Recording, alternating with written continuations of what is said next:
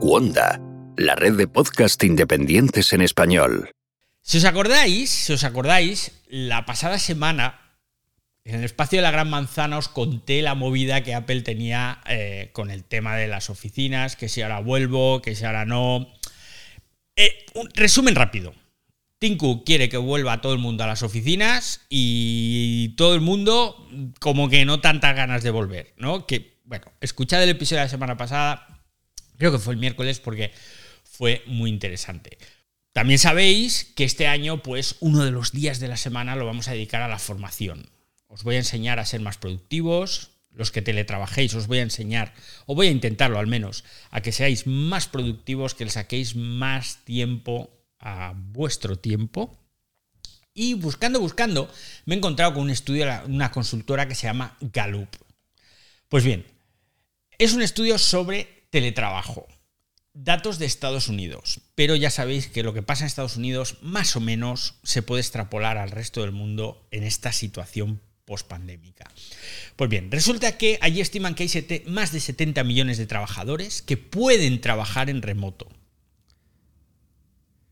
solo el 22% de esos más de 70 millones lo hacen a jornada completa en la oficina.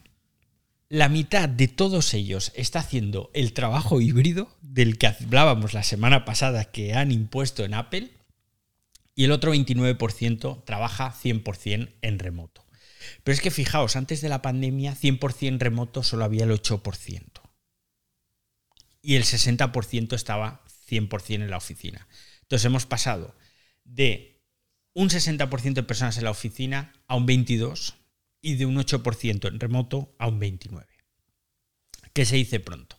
Pero claro, viendo este estudio, yo me quedé así y digo, hombre, pues esto está bien, esto está bien, porque me da pie a que os hable de ergonomía. Porque ¿qué ocurre? Cuando de repente todo el mundo tuvo que irse a trabajar a su casa la empresa, la mayoría de ellas, al menos aquí en España, te dijeron, anda, no te quejes, que qué bien vas a trabajar en tu casita, en pijama, no sé qué. Y claro, esas empresas se olvidaron de que yo voy a trabajar y yo voy a poner la luz, y yo voy a poner la DSL, y yo voy a poner el mobiliario, y yo voy a poner el ratón, la silla, la mesa. Y hoy os quiero hablar de la silla. Quiero hablar de la silla porque posiblemente es uno de los elementos a los que menos caso se le, hace o se le da. Ya os hablé de la técnica Pomodoro para que fuerais más productivos, aprovecharais más el tiempo. La pasada semana os hablé de cómo evitar distracciones, etcétera, etcétera. Y esta semana os quiero hablar de esa ergonomía, pero centrada en la silla. Porque habrá tiempo de hablar de muchas otras cosas. Pero hoy me quiero centrar en la silla y que conste que este espacio de hoy no está patrocinado, pese a que todo lo que os voy a contar, porque es que yo estoy buscando silla. Y estoy buscando silla porque tengo una de IKEA, de esas, el modelo Marcus, el famoso modelo Marcus de IKEA, que en su día no sé si me costó 160 o 170 euros, que me ha dado un resultado estupendo. Pero claro, ya debe tener unos 10 años o así. Tened en cuenta que este que os habla pesa nada más y nada menos que 105 generosos kilos de tiparrón aquí, chicarrón del norte. ¡Vaya, vaya, arriba, arriba! ¡Ándale, arriba, arriba, yepa! Bueno, del norte no, en este caso del este. Pero os quiero decir que entre 10 14 horas diarias sentado en esta silla con más de 100 kilos, pues buen resultado que me ha dado la silla. Lo que pasa es que ya empieza a fallar, el pistón del gas, que es el que hace que la silla suba y baje, pues ya falla. Entonces, cuando llevo un rato sentada en ella, empieza a bajar, a bajar y me tengo que levantar y volver a, a, alzarla. La tela ya pues está agujeros por aquí, agujeros por allá, la esponja que empieza a salir, la zona lumbar pues ya no es lo que era. ¿eh? Así que digo, bueno, pues voy a por otra Marcus, que si esta me ha salido tan buena, y me fui a Ikea y veo que tenían, que habían cambiado el modelo. Ahora era de tela, habían cambiado un poco los reposabrazos y me senté y digo, "Mm, ya esto no es tan cómodo, ¿eh? Esto ya, la zona lumbar no está igual de cómoda, el reposabrazos, como os digo, ha cambiado, entonces ya los brazos me quedaban como más bajos y no había forma de, de cambiarlo. Y justo al lado veo otra silla de nombre impronunciable, pero que voy a intentar decir, que es Harf Hallet. y la probé y digo, uy, esto es otra cosa. Pero mira tú que la Harf Hallet está blanca, preciosa, muy bonita la silla, muy bonita, pero costaba 239 pavos. Y entonces, claro, yo os pregunto, ¿239 euros en una silla os parece mucho?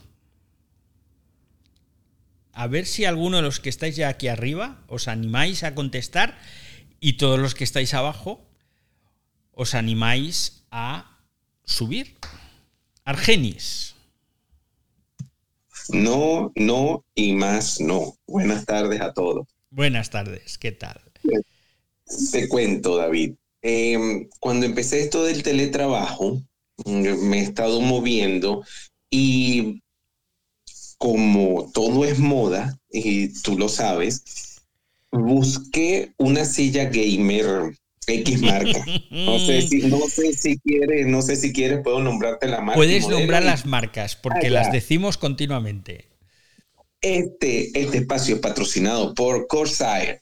Hombre, Este, mira, no, mira, de Corsair busqué la silla, la MK32.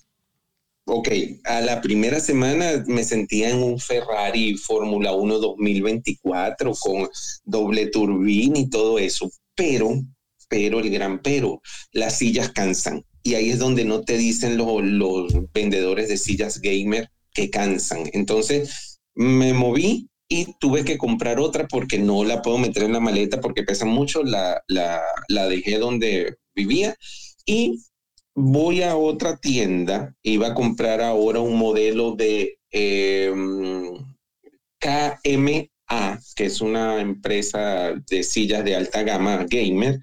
Y el señor me dijo, eh, mire, usted es de oficina usted va a jugar. Y él dice, no, es para trabajar, pero como las gamers son tan cómodas, entonces me dijo, no caigas en ese engaño.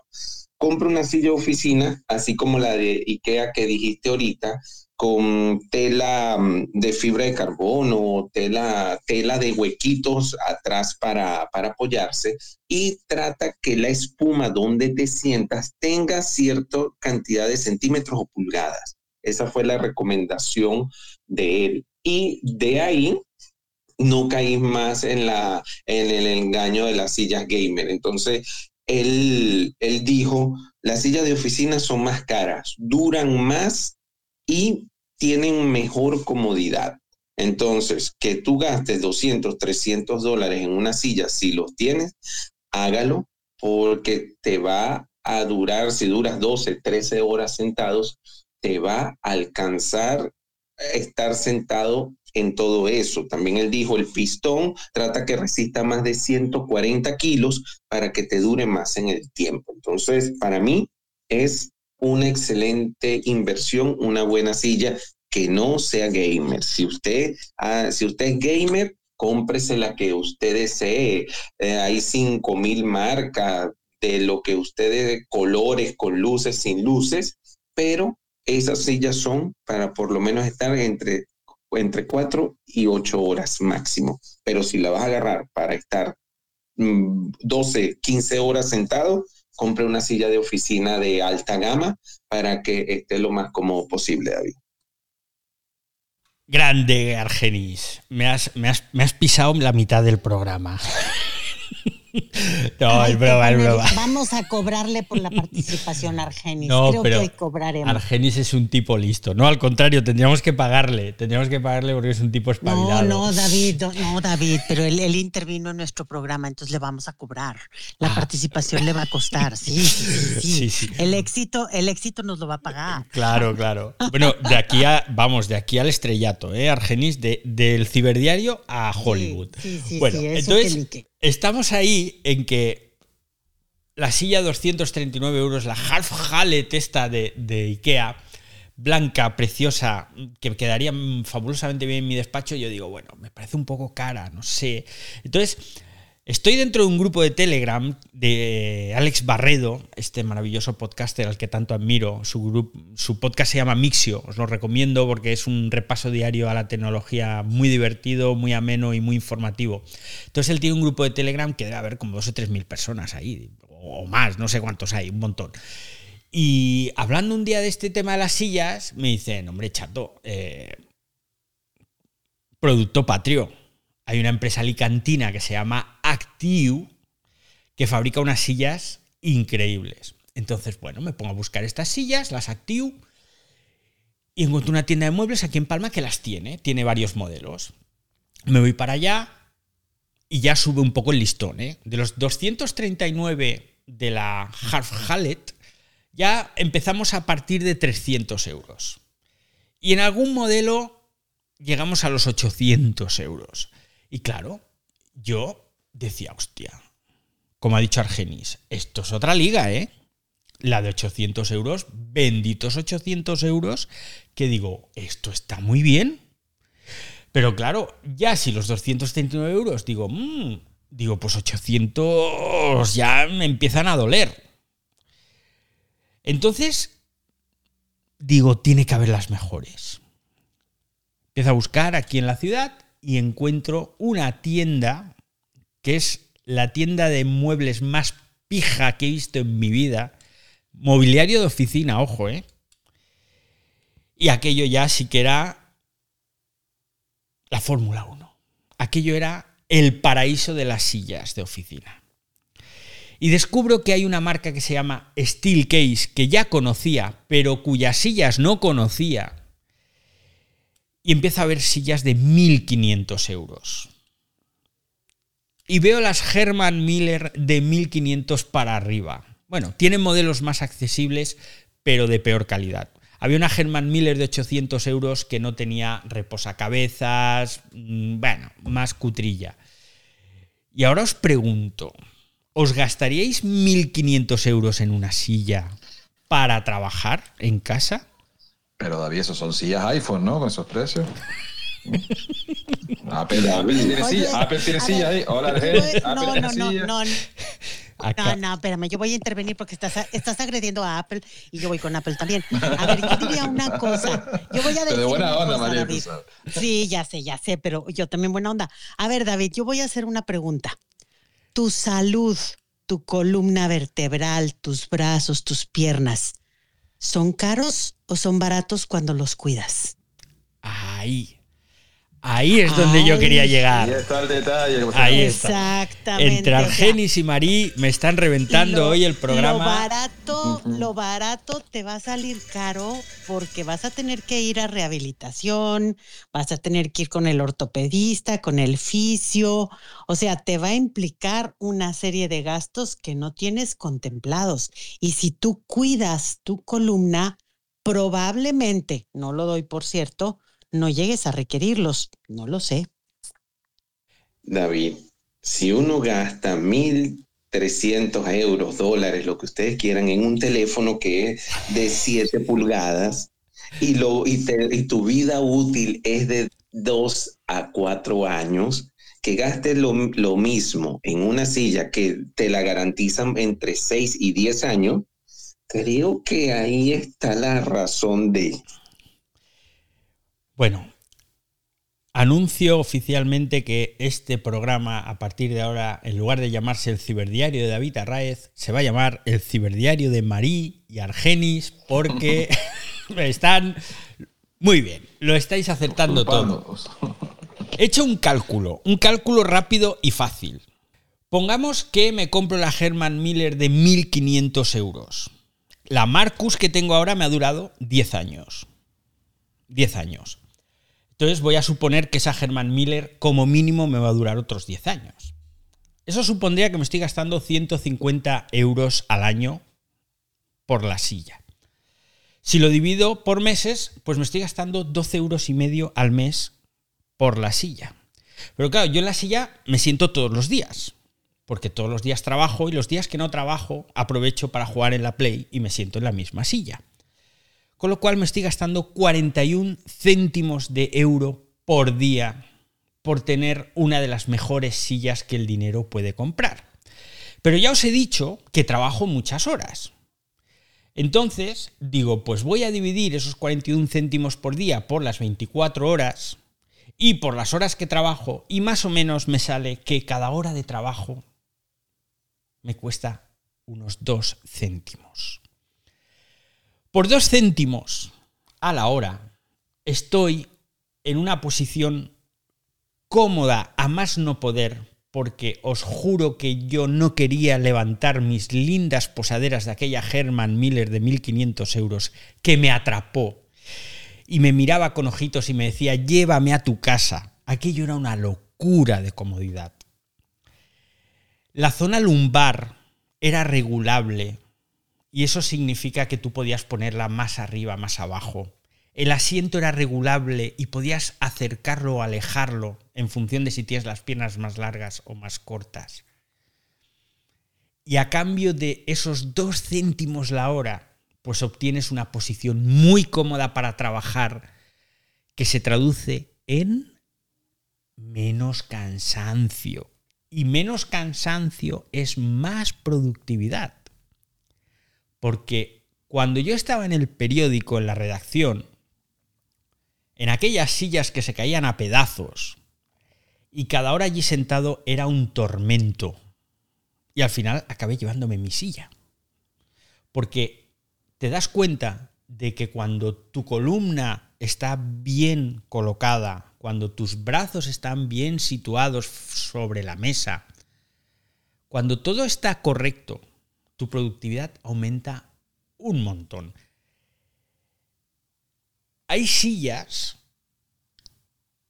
¿Cómo lo diría? A ver, ¿qué sería? Como, como que te echan.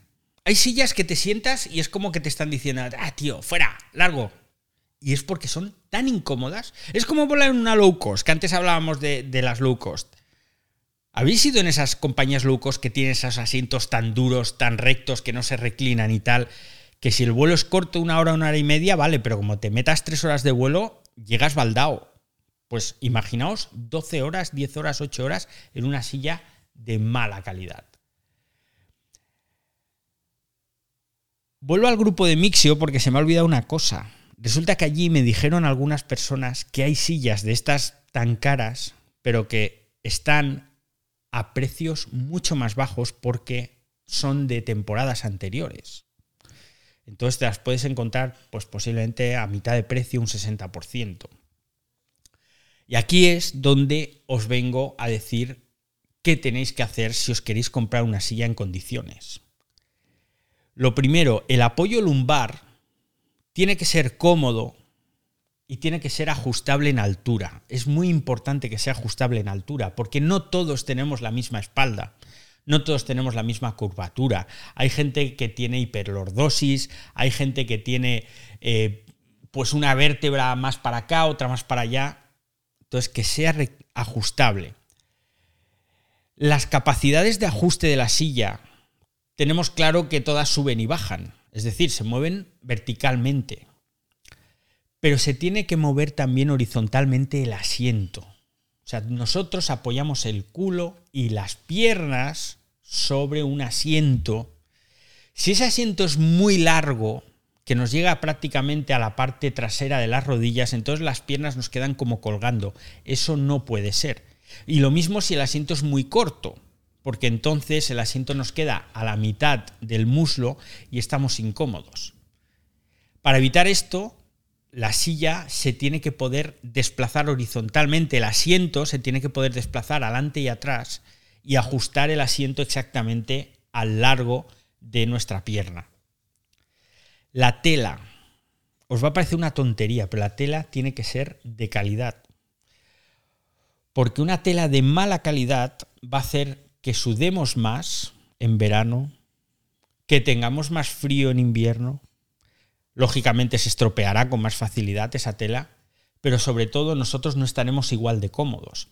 Hay respaldos que son como una especie de tela microperforada que lo que hace es que transpira perfectamente la espalda.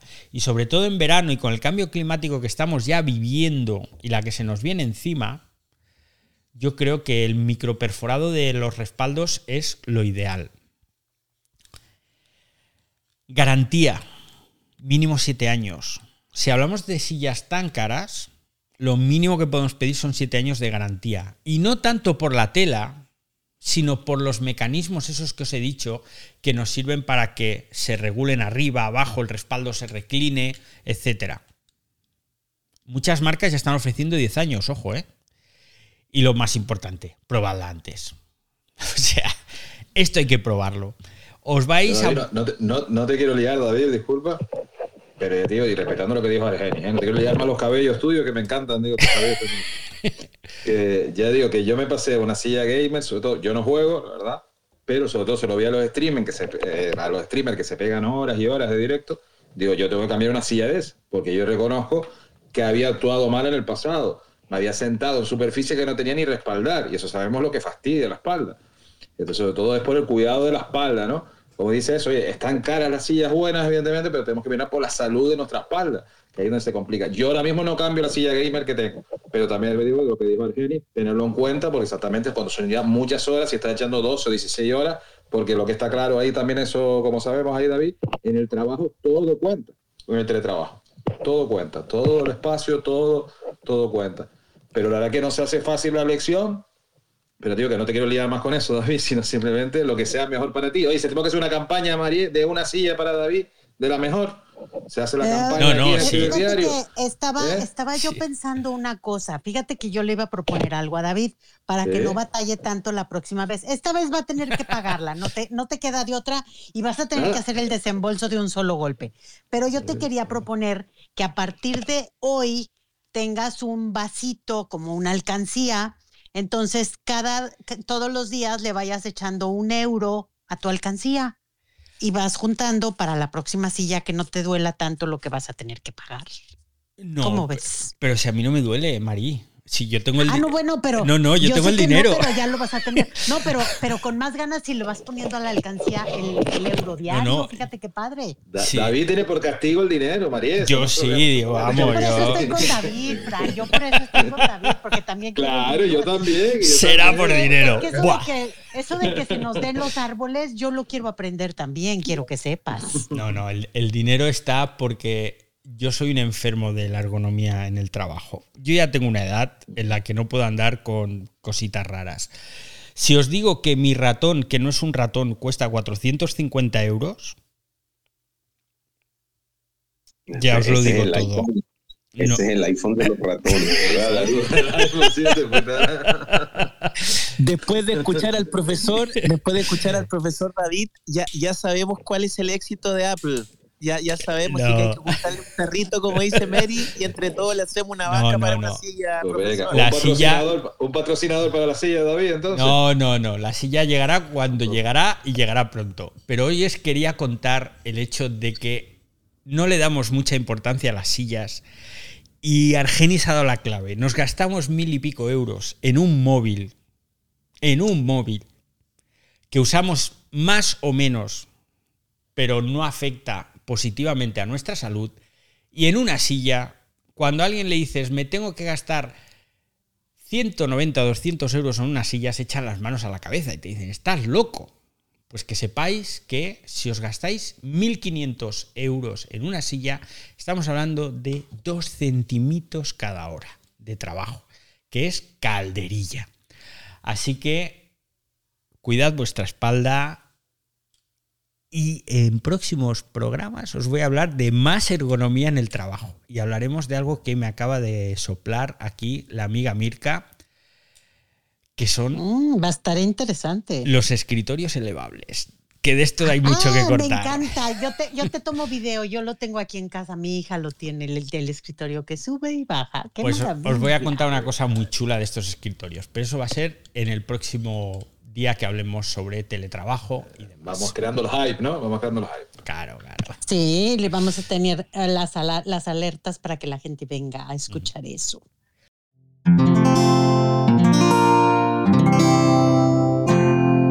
Puede Puedes escuchar más capítulos de este podcast y de todos los que pertenecen a la comunidad Cuonda en cuonda.com.